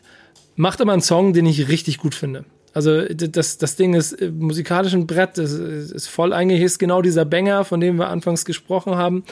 Und äh, die ganzen äh, Anleihen an 90er und Nuller Rap und so, da geht natürlich mein Herz auf, deswegen muss den jeder auf jeden Fall da draußen hören. Würdest du das als Banger bezeichnen? Ja. Das Ding. Hey, da, das, da bin ich auch gerade äh, hängen geblieben. Das ist doch, also das ist ein Banger für dich. Also für ja, mich ist ja so, also beim ersten Hören ist er für mich so vor sich hergerumpelt. Ein Retro und dann beim zweiten war da, fand ich Ja, aber es ist halt eher so ein Retro, es ist ja nicht Boom Bap, Boom Bap, aber irgendwie schon so nicht richtig Boom Bap. Es hat mich so ein bisschen an Deutschlands Eins erinnert von Savage. Ja, ja. Vom, von, auch von diesem, weißt du, so ein, sehr, sehr, sehr rumpelnder, durchlaufender Beat. Aber ähm, wesentlich und aber auch satter produziert. So cool gerappt. Ich kann dir, ich kann dir beschreiben. Ich habe gestern, ich war gestern im Auto zurück von, wir hatten, wir hatten mit einem Team äh, haben wir einen Workshop auf Sylt gemacht und bin mit dem Auto zurückgefahren und habe diesen Song, also ich muss noch mein Haus, mein, mein Release abliefern, bin ich auf den Song gestoßen und habe den fünfmal auf vollen Lautstärke auf den Boxen im Auto gehört und das war ein Kopfnicker. Dann ist es, nenn es nicht Banger, nenn es Kopfnicker, aber das Ding hat mich auf jeden Fall umgehauen und deshalb schöne Grüße an Lars, deswegen ist es mein Song der Woche. Das auch nicht. Also, aber ich für mich ist das eher so für neben, also nicht für nebenbei, man kann ihm gut zuhören, aber äh, es ist halt eher der Kopfnicker. Ja, mich kriegst du ja auch schon damit, wenn du anfängst, irgendwelche, irgendwelche äh, Verweise auf, Neu ja, auf, auf, auf Bei dir muss doch nur ein alter 1-2 Vocal Cut rein und du Ja, dann hast du mich ja. schon. Da bin ich, da bin ich, in manchen Punkten bin ich sehr simpel und kriegst mich ganz leicht. Ich, ich muss ja auch sagen, User, auf deinem Album Cuts eingesetzt, alleine schon, ja, okay, du, ja, du hast mich, weil äh, die Tatsache, dass man heute noch mit Cuts arbeitet, ist, ist ein Zeichen von Liebe und äh, die habe ich dann genauso dafür. Es ist aber eine Sache, da muss ich jetzt mal sagen, du, du spielst ja auf den Song Edgelord mit Millie Dance an, ne? ja. ne? wo, wo Cuts drauf sind. Ich überlege, ob ich noch einen habe. Also ich habe auf jedem Album nicht sagen. irgendwo Cuts, ja. aber das ist ein klassischer Boom Bap Song und ich habe jetzt auch gelesen in der Visions, dass der äh, der Autor, der und ich habe mich da gar nicht angegriffen gefühlt, aber ich musste so ein bisschen schmunzeln. Der schrieb, ja, äh, leider ist der beim Beatpicking nicht immer so, äh, ähm, wie sagt man, hat er nicht immer so eine gute Hand wie bei Edgelord. Ähm, und Edgelord ist halt der einzige klassische Boom Bap Track auf meinem Album. Ja? Und Dann da weißt du, wo der herkommt, der Autor. Oder wie alt er ist. Ja, ja, ist. aber da, da muss ich sagen, da habe ich mir auch so ein bisschen an den Kopf gefasst. Also ganz ehrlich, weil ich so gedacht habe, nichts gegen diesen Beat, der ist super, ne? Aber das ist der langweiligste Beat auf meinem ganzen Album. Weil das ist, der ist nicht, also Leute, wenn man Boom Ey Leute, macht, macht mir langweilige Beats, ihr habt mich. Nein, das, genau, nein, also das ist, ich habe zwei reine Boom Bap Alben gemacht, ne, übertreib mich deine Rolle und Angst und Amor, ne, da vor fünf, sechs Jahren, da war ich gerade auf diesem Retro-Trip, da habe ich Figo Praslovic angerufen, gesagt, hey, lass machen, da habe ich Cap Kendricks gefragt nach Beats, so die Leute, die das sehr gut können, ja, und mhm. hab's gemacht. Und irgendwie ist das für mich over, also get over it, nicht nur, nicht nur Boom Bap Beats sind gut, weißt du, wenn er geschrieben geschrieben hätte, der gefällt mir, hätte ich gesagt, hey, ja gut. Aber wenn er sagt, der ist gut und die anderen sind nicht so gut, dann denke ich mir so, sorry, dann bist du halt hängen geblieben. Also, weil, weil ich finde, die Produktion auf meinem Album, die ich mit Kao gemacht habe, das ist halt, das ist halt 2020 Sound. So ohne dass ich jetzt da so, ich bin so geil oder so, sondern das ist halt angelehnt an dem Sound, der heutzutage ist. Und ich bin mir der Vergangenheit auch sehr bewusst und habe das alles auch schon gemacht. Aber wenn ich so ein Album höre und da sind nur Boom Bap Beats drauf, ey, ich schlafe ein. Wirklich. Und dass das dann so ein, so ein Typ, der wahrscheinlich so mein Alter ist, das dann so schreibt, dann denke ich mir so, ja, dann hör halt Moment of Truth. Sorry. Also, ja. irgendwann ist doch auch mal gut. Habe ich, ich, nicht, hab ich übrigens gesehen letzte... hast, User, aber Nico musste sich gerade ganz stark am Schreibtischstuhl festhalten. Nee, ganz gut. Ich wollte nur gerade erzählen, habe ich übrigens letzte Woche beim ähm, Kochen gemacht, habe Moment of Truth durchgehört. Hab, oh, völlig zu Recht. Ein super Album, allein der Beat von Full Clip. Ich sterbe, aber, der, die würde ich heute ja, genau. auch noch picken. Aber es ist trotzdem so, dass ich so denke, wenn du, also ich fand diese Haltung scheiße. Versteh mich nicht falsch, ne? Ich fand nicht scheiße, dass er das gut findet. Hätte ich den Beat aber schlecht ganz, gefunden, ey, hätte ich ihn nicht auf mein Album getan. Use, so. Real Talk. Real Talk, das ist die Visions. Und die, die beschreibt ein Rap-Album. Dann ist auch klar, dass die Brücke und die Schnittmenge, wie er da Zugriff zu deinem Album findet, wird, die ist so, die ist offensichtlich ja so so, so ein dünner, kleiner, enger Pfad oder so eine schmale Brücke, das ist dann der erste, erste Haken und dann würde ich mich ja, da nicht so festhalten. Ich, ja, aber ich schreibe doch auch nicht mit einem Selbstbewusstsein äh, über eine moderne Metal-Platte. Ja, der Song, der am ehesten klingt wie Metallica, das ist der beste. also, Wäre wär doch, wär doch mal ein Versuch wert. Ich ja, genau, aber dann gut. würden auch moderne Metal-Fans kommen und sagen, tut mir leid, warum schreibst du über Metal? Aber also, guck mal, du kannst ja, du kannst ja auch andersrum kommen. Du kannst ja auch sagen, ey, deine Boom-Bap-Sachen, die du hören wolltest, habe ich schon vor fünf, sechs Jahren gemacht. Damit bin ich Flair Voice der Welt voraus. Nee, niemand Und- ist der Welt voraus. Es gibt eine ganze Szene, die nichts anderes macht und ich war ja auch der Welt nicht voraus, als ich das gemacht habe, sondern äh, Ja, wenn ja, du, ja, wenn du- du so du- ja, ja, ja. Ne, so Ich, Ich- du machst ich mir meine, meine du, nur- du sorry, machst mir meine Überleitung kaputt. Du machst mir meine Nee, Überleitung okay, kaputt. Denn Flair spielt auch eine Rolle in den jetzt kommenden Hausaufgaben. Meine Hausaufgabe, Juse, war, ich sollte mir Ich glaube, das wird dich asozialen, freuen, Juse. asozialen Lifestyle von Snagger und Pillard anhören. Ähm, Habe ich gemacht. Ist ein guter Song aus der Zeit. Ähm, Outfits und äh, alles mögliche, alles ein bisschen unangenehm. Juse, was sagst du zu dem Song? Weil dann bringe ich noch ein bisschen mehr Hausaufgabe. Ich sag dazu, das ist der asozialen Lifestyle. Sag den asozialen Bye, bye, tschüss, tschüss. Genau Also, sorry, das. Mit ein paar Groschen von der mit Stütze. Dem, mit, der, mit dem Zeug kriegst du mich immer. Das ist einfach. Ich finde, das ist ja schon das Spätwerk von S&P. Ähm, das war ja dann, glaube ich, auf dem ersten Soloalbum drauf. Es gab ja sogar Asozialen Lifestyle 2 noch. Ähm, der Asozialen Lifestyle 1 ist auf jeden Fall der bessere Song. Ähm, und ich habe da mit Toni auch vor kurzem noch mal drüber geredet, dass immer, wenn man so um 14 Uhr aufsteht, dann als allererstes Chips isst, dann sich vor den Fernseher setzt in so einer Jogginghose und einfach so völlig verpennert das Leben, dann sagt, geht bei ihm im Kopf immer so ein Licht an, das sagt, das ist der asoziale Lifestyle. Und ähm, ich muss sagen, ich habe ich hab das auch, dass ich das auch, also ich habe ganz oft die, die, die Pillared Voice im Kopf, wenn ich, äh, auch an vielen anderen Stellen in meinem Leben. Ja, pass auf, pass auf, dann kriegst du sie jetzt nochmal in den Kopf. Denn äh, ich bin ja, was die Hausaufgaben angeht, immer ein ziemlich fauler Sack. Äh, ich krieg die Hausaufgabe gestellt und dann leite ich sie weiter. Und hier ist meine Hausaufgabe. Ja, asozialen Lifestyle, Dicker. Äh, ja, wahrscheinlich so einer unserer Top 3 Songs, die wir damals mit Snagger je gemacht haben. So ähm, mit Ruhrpott zusammen auch äh, immer der Song gewesen, der live am besten funktioniert. Ähm, ja, sicherlich eines äh, der Highlights der äh, S&P-Laufbahn. Und ja, ist schon krass, da, da sind echt eine, eine ganze Menge Faktoren zusammengekommen, dass, dass so ein Song überhaupt oder dass der Song so in der Form zustande gekommen ist. Als, als allererstes stand mal der Beat. Ähm, das war aber gar nicht unser Beat. Also der war nie für uns gedacht eigentlich ursprünglich. Ähm, wir waren damals viel in Essen unterwegs mit äh, einem noch, ich weiß gar nicht, 15-, 16-jährigen PA Sports und einem 17-jährigen Casey, glaube ich. So in dem Alter müssten die ungefähr gewesen sein. Ähm, die hatten auch schon ein kleines Studio und haben äh, uns, uns dann mal mitgenommen. Und dann saß da so ein total schüchterner äh, 15-jähriger Dude. Äh, Josh haben sie den vorgestellt, heute besser bekannt als Mixu, damals noch Yoshi Mixu. Ähm, und meine, hey, der hat einen überkrassen Beat, oder der hat viele Beats gemacht, die krass sind und war auch so. Und dann war aber, ey, der hat einen gemacht, der ist überkrass und so. Und dann haben, hat der halt, dieser 15-jährige Junge, der ja, wirklich damals noch sehr schüchtern war, aber schon da schon ein super Typ mit 15 Jahren, ähm, hat halt dann den Beat angemacht und wir waren so auf, Alter, äh, ernsthaft so?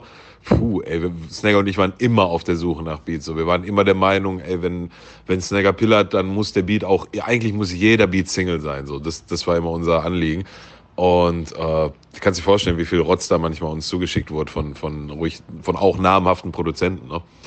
Aber nicht Rotz, sorry, ne, ich weiß schon, wie ich meine. Also so, so Das ist der asoziale Lifestyle. Durchschnittsmaterial, sagen wir mal so. Was bei, bei Leuten, die einen gewissen Namen haben, immer noch gut ist, aber weißt du, nicht die Hitze, weil wir wollten die Hitze. So. Und da saß dieser 15-Jährige da und spielt diesen Beat vor. Wir waren so auf, Alter, was ist los, Alter? Was werden die hier gezüchtet im Keller in Essen oder was? Alle so 15, 16 Jahre alt, voll die Sounds am Start und ähm, ja, war dann aber der Beat, ich weiß gar nicht mehr, Ich muss ganz kurz erzählen, es dauert noch ein bisschen, denn Pillow hat mir original fünf Minuten Sprachnachricht geschickt, aber der Ehre halber müssen wir die abspielen.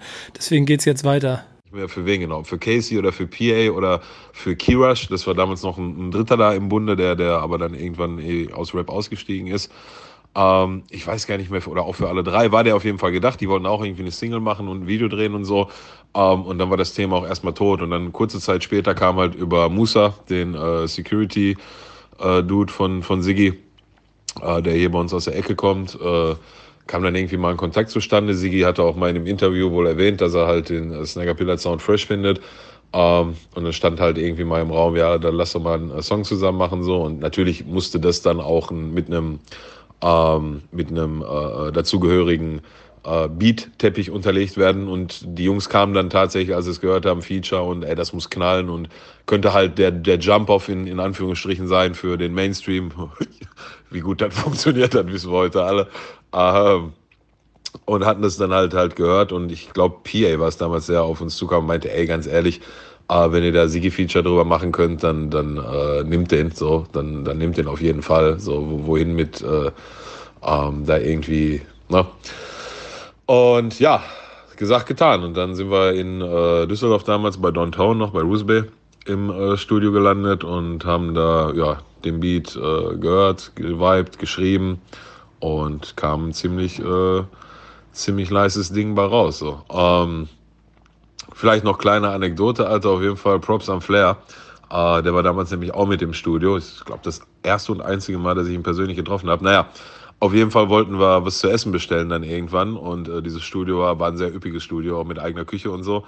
Und äh, Flair war 2006, man bedenke, das ist 14 Jahre her, 2006, als wir gesagt haben, lass mir hier Hallo Pizza bestellen oder so, war der auf, nein, Mann, ich, äh, ich gehe mal kurz zum äh, äh, Metzger und hol, hol uns mal ein paar Steaks in eine Pfanne. Und wir waren so, Steaks in eine Pfanne, was ist los, Digga? Lass doch einfach bestellen. so. Ähm, aber er ist dann losgegangen und ey, also A hat er mit die, die besten Steaks, die ich je in meinem Leben gegessen habe, gebraten. Also die waren mies on point. Und dazu hat er auf einmal Rührei serviert. Und ich war so, äh, Rührei zu, zu Steaks? Digga, was ist das so? Er so, ja, Low Carb, Mann. Ich bin auf Low Carb und ich bin am Pumpen und so. Das, nochmal, 2006, Deutschland wusste einen Scheiß über Pumpen und über Low Carb. Nicht wie heute, jeder Schwanz macht Low Carb, Low Marb, Low Sharp, was weiß ich was. Ähm, absoluter äh, äh Vorreiter, was das angeht. Im Jahre 2006 äh, Rührei zu einem Steak zu servieren, um den Low Carb Drip quasi äh, am Fließen zu halten. So. Ja, ja, das ist so die, die Entstehungsgeschichte zu, zu, äh, zu asozialen Lifestyle. Ein Beat, der gar nicht unser war, ein Feature, der über, oder ein Feature-Gast, der über vier Ecken dann zustande kam, ein Steak, was mit äh, Rührei serviert wurde, aber nochmal sehr, sehr, sehr nice geschmeckt hat und ja, ich glaube, der Song kann sich auch heute noch sehen lassen und ist auch heute bei den seltenen Auftritten oder den sehr selektiven äh, Live-Performances, die ich heute noch von mir gebe, äh, glaube ich, immer so eines des, der Highlights, wenn nicht sogar das Highlight. Yes. Eine äh, lange Sprachnachricht. Ähm, äh, danke, dass ihr durchgehalten habt. Aber viele Grüße an Pillow. Vielen Dank, dass du äh, mir das geschickt hast und mir eine Hausaufgaben gemacht hast. Und äh, da war die Geschichte mit Flair. Das ist die Überleitung zu Flair jetzt. In, in welcher also nee, nee, ich habe ich hab, ich hab ja nur gesagt, dass Flair in der Hausaufgabe mit auftaucht und der ist mit aufgetaucht. Low Carb 2006, Leute. Achso, nur, dass ihr Bescheid wisst. Gerade als er das gesagt hat, habe ich gedacht, mit den Steaks, da habe ich so gedacht, oh, das war denn, hatte der nicht damals dieses Album, wo er so nackten Oberkörper mäßig vorne drauf war? So um die Zeit rum? Oder war das erst später? Oha. Also ich denke mal, es war auf jeden Fall die Zeit, nachdem ähm, ihm äh, leichtes Übergewicht vorgeworfen wurde und er wahrscheinlich proaktiv dagegen gekämpft hat. Und dann wird bestimmt äh, auch ein Oberkörperfreikover, Oberkörperfreikover entstanden sein. Ja. Geil, dass, ähm, äh, dass, dass ich, ich habe vor ein paar Tagen habe ich den All Good Podcast äh, von und mit Jan Wehn gehört, äh, wo er Mixu McCloud interviewt hat und da mhm. haben die auch genau von dieser Zeit gesprochen, wo sie ähm, Snagger und Pillard das erste Mal kennengelernt haben und die haben auch über diesen Beat gesprochen.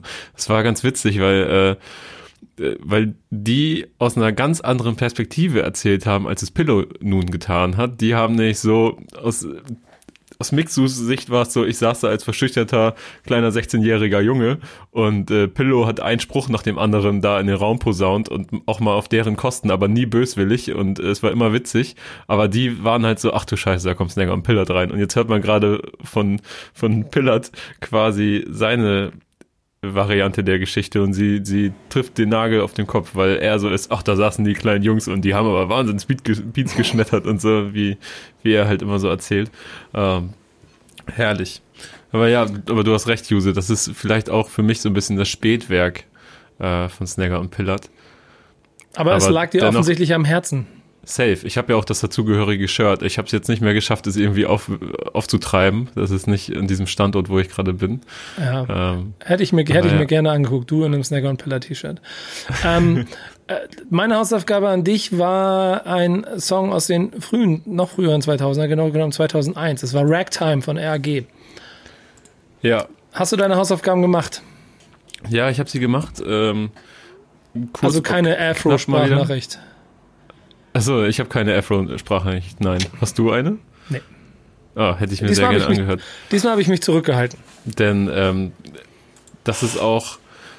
Hm, also RAG, muss ich sagen, hat für mich persönlich, ich weiß, dass es natürlich eine sehr, sehr, sehr wichtige Crew ist und äh, wichtige Sachen gemacht hat.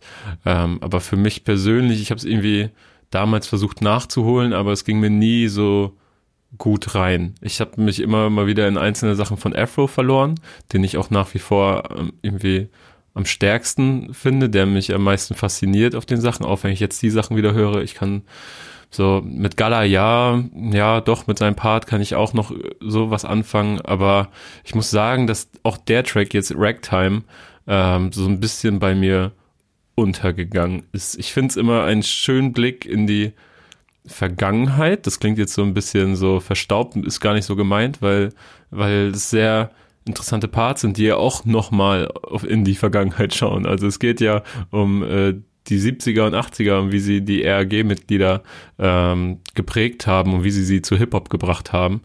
Äh, und das ist schon immer interessant und vor allen Dingen ist es vor allen Dingen ein, ein krasser Einblick darauf, wie damals so die, was so die Gründe waren, warum man angefangen hat zu rappen. So, und das sind halt, wenn du jetzt junge Künstler fragst, ganz andere. Und äh, das ist schon, das finde ich sehr interessant. Und Ragtime ist ja dann, glaube ich, auch nochmal eine Anspielung auf ähm, den frühen Jazz, die Vorstufe des Jazzes. Ähm, Jose, kann- krieg ich von dir mehr Emotionen für diesen Wahnsinns-Song aus, vom zweiten RAG-Album? Das, das Ding ist, dass das erste RAG-Album unter Tage für mich wahnsinnig wichtig war. Also das war, also äh, gerade zum Beispiel Requiem, der Song, der Solosong von Gala, ähm, Kopfsteinpflaster, diese ganzen Sachen. Und das zweite RAG-Album war für mich tatsächlich nicht mehr wichtig. Ich kann dir auch gar nicht so richtig sagen, warum. Also ich war da noch in der Schule und es gab auch nicht so viel Deutschrap, aber das hat mich nicht mehr. Ich glaube, das letzte, was mich so richtig abgeholt von denen äh, hat, war ähm, von Eiszeit zu Endzeit, die Blindheit der Menschheit, äh, dieses, dieses, dieses Feature auf dem Roy Marquis-Album. Ähm, und dann war es irgendwie nicht mehr da. Das mag vielleicht jetzt überraschend wirken für so einen 90er-Rap-Nerd wie mich, aber so, ich fand Ragtime, also ich fand das ganze zweite ähm, Potenzial, das Album. Aber ist das schon der Song, wo Gala rappt, wir planten unter Tage in der fünften Etage? Genau. Ja, genau, der ist Der es. ist das. Genau, der ist das. Und ich Ist schon ein guter Song, aber er ist jetzt nicht, also flasht mich nicht so sehr. ich glaube, dieser Song ist einfach nur in der Theorie ein paar Jahre zu spät entstanden, weil ich bin mir ziemlich sicher, wenn der äh, dann auch vielleicht in der 98er Version mit auf Untertage gewesen wäre, hätte er einen anderen Impact gehabt als jetzt. Und es ist ja mit Potenzial auf einem Album erschienen, dass dann der Weg von in der Zeit mehr unbeholfen in, in vielen äh, Deutschrap-Ecken Ecken in, in Deutschland äh, verzogen wurde, dieser Weg ins Major-Business. So, es ist das Major-Album von Robert AG, es hat nicht funktioniert, ähm, weil Echt, auch, das war ein Major-Album? Ja, da sind genau. sie von Put the Needle dann weggegangen. Und wo sind Ja, sie hingegangen? genau. Zu welchem Major? oh, jetzt muss ich, muss ich kurz nachgucken, ich weiß ich gerade nicht aus dem Kopf, aber ich weiß es noch, dass auch die, das Videobudget an der Stelle halt auch ein ganz anderes war, das siehst du in dem Video halt auch an, da wurde Das ganz sieht man anders tatsächlich auch so produziert, ganz viele also für damalige Locations Zeit. und so. Ja. Ja, lief ja auch auf Viva, ne? Also vor allen Dingen auch auf Get the Clip.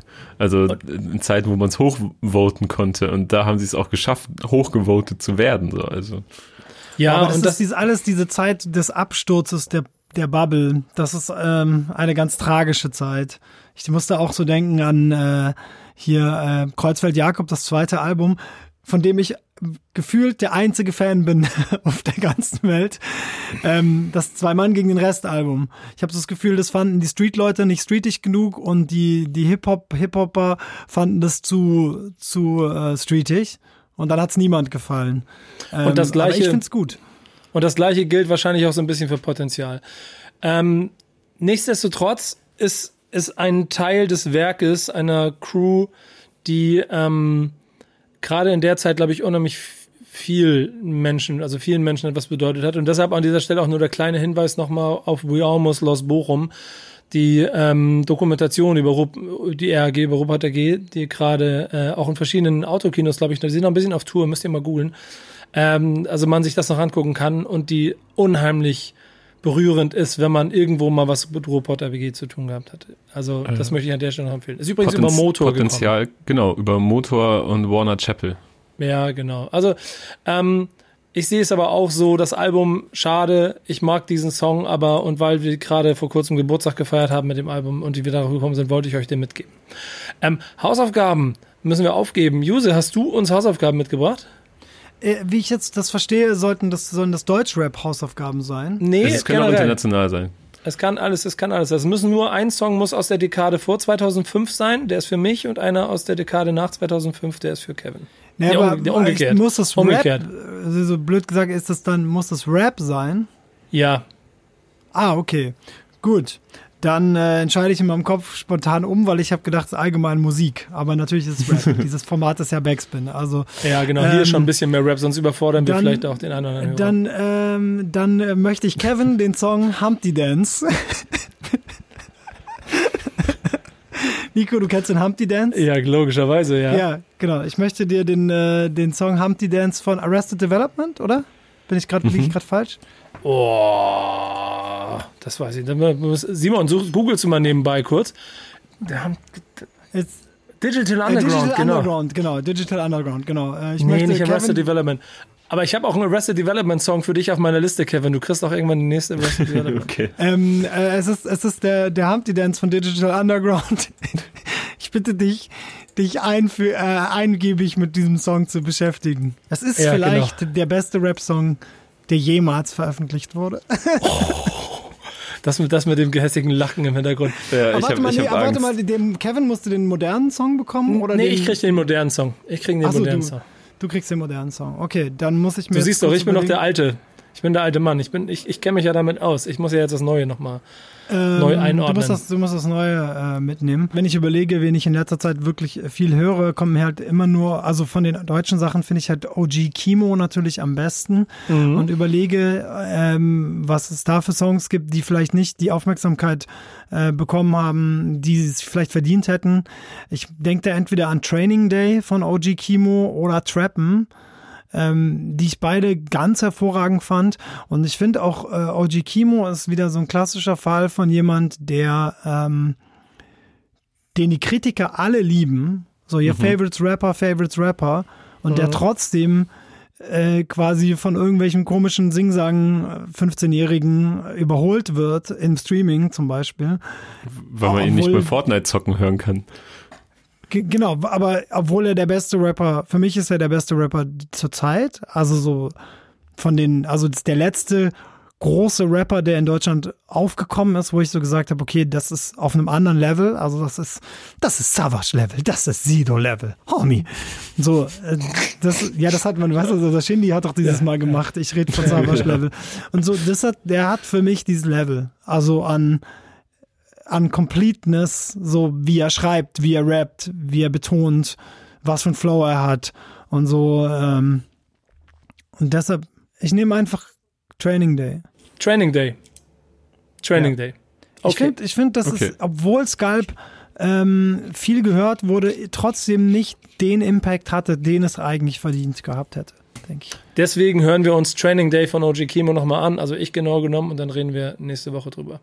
Ähm, Juse, vielen, vielen Dank. Es hat sehr viel Spaß gemacht und vor allen Dingen freue ich mich sehr darüber, dass du dich auch überall so mit äh, eingebracht hast und hier klar mit deiner Meinung äh, an vorderster Front Ja, standst. ich, ich habe so gedacht, jetzt hassen mich alle, weil ich das über Boom Bap gesagt hatte, weil ich bin ja selber großer Boom Bap Fan, darum geht's ja gar nicht. Mir ging's glaube ich, so ein bisschen um diese Haltung, dass nichts anderes wirklich legitim ist, außer Boom Bap. Also Weißt du, da greift aber doch auch wieder dieser Spruch, ihr wollt, ihr wollt äh, Boom Bap, dann hört meine alten Album. Das, kann, äh, das kannst du in diesem Fall auch noch mit mehr. ja, da äh, habe ich natürlich auf nicht deine Rolle, rap ich natürlich nicht so tight. Ja. aber das, das, das, machst, das machst du auf Millennium ein, ähm, wie man äh, Falk Schacht seit mehreren Wochen entnehmen kann. Wahnsinnsalbum, äh, das äh, äh, du da äh, Mitte Juni rausgebracht hast. Ja, ich bin voll überrascht, der Falk, mit, wie er mich mit Lob über, es ist schon, es ist schon weird. Ich fühle mich schon komisch. Nee, Weil, aber dann, also so- ich habe mich mit ihm darüber unterhalten und du kannst da fest davon ausgehen, er meint es 100% ernst. Ähm, eben, eben ist es wirklich eine Herzensangelegenheit. Und ich habe ähm, mir auch das Album, was, was ja dann auch eine sehr wichtige Sache ist, mal in Ruhe angehört. Und ich muss auch sagen, äh, Chapeau, ist wirklich sehr, sehr gut geworden. Kann ich den Leuten empfehlen. Hört euch Millennium an und dann folgt You bei all dem, was er macht. Und wenn ihr das gut fandet, dass er hier war, dann äh, laden wir ihn wieder ein. Wenn nicht auch, da habt ihr keinen Einfluss drauf am Ende. Aber danke, dass du dabei gewesen bist. Es war mir eine Freude. Ja, vielen Dank, hat viel Spaß gemacht. Kann man, ist Nerd Talk ist genau mein Ding. Ja, juha, deswegen ist Kevin auch hier. Und Kevin, wir sehen uns nächste Woche wieder zu einer neuen Folge Stammtisch. Bis dahin, denkt dran, alles Backspin. Tschüss. Ciao. Ciao.